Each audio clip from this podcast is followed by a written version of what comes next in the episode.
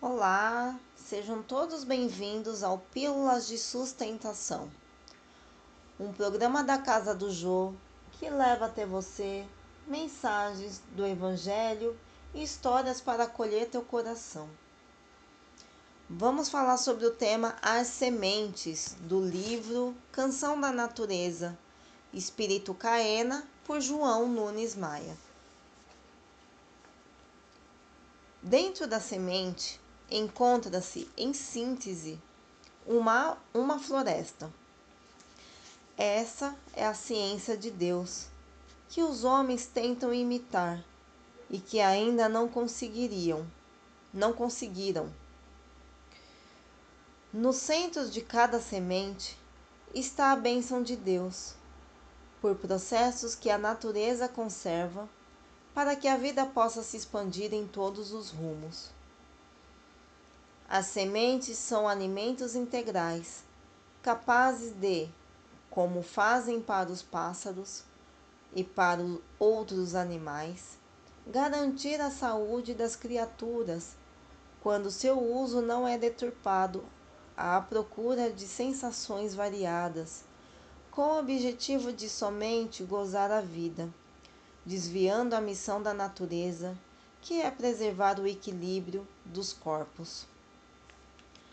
A humanidade se divorciou das coisas naturais, não ouvindo a advertência do Evangelho.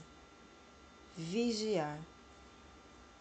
O ser humano deve voltar à natureza, porque ela encontra-se de braços abertos para recebê-lo, para lhe restituir a saúde.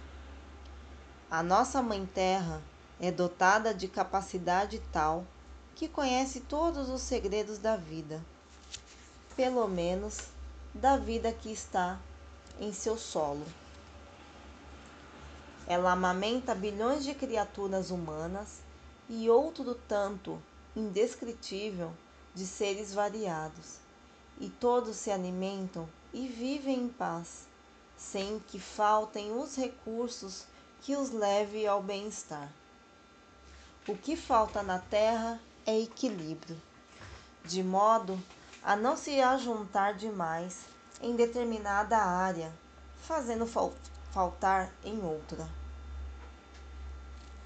Esperamos que a compreensão das almas que se movimentam na carne as faça conhecer Jesus mais de perto e mude seus comportamentos ante as necessidades dos próprios homens.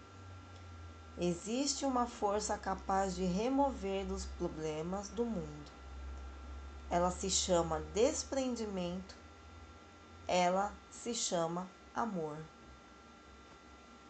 Entretanto, as forças dominantes que dirigem por enquanto a humanidade agem ao contrário dessas virtudes. Orgulho e egoísmo.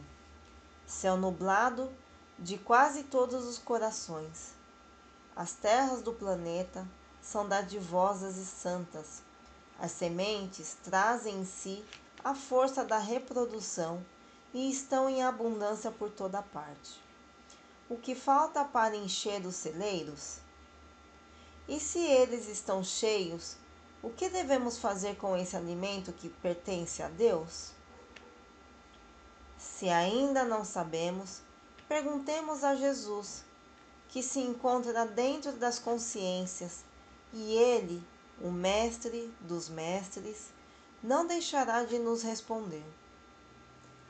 Se você tiver constrangimento de meditar sobre esse assunto, abra o Evangelho, que, em qualquer capítulo, a resposta encontra-se límpida, como a clareza das estrelas. Há países que chegam ao cúmulo de queimar alimentos em busca de melhores preços. A ganância é sem limites, o egoísmo contraria os sentimentos da fraternidade. A extensão de terras é imensurável, esperando mãos operosas para que ela possa multiplicar, como fez Jesus com os pães. Mas os homens não permitem que todos tenham com abundância e perturbam a natureza. Esta se revolta com os filhos da incompreensão, devolvendo-lhes com os estragos das chuvas, tempestades e terremotos. Meus filhos, vejamos as sementes como bênçãos do Criador. Nelas se irradia algo dos céus para a paz na terra. Respeitemos a natureza. A natureza dá tudo para que possamos ser respeitados nos nossos direitos mas necessário se faz que cumpramos nossos deveres. Feliz daquele que já entende a lei de Deus, a lei que se chama amor. Quem ama entende de tudo, até da própria ciência.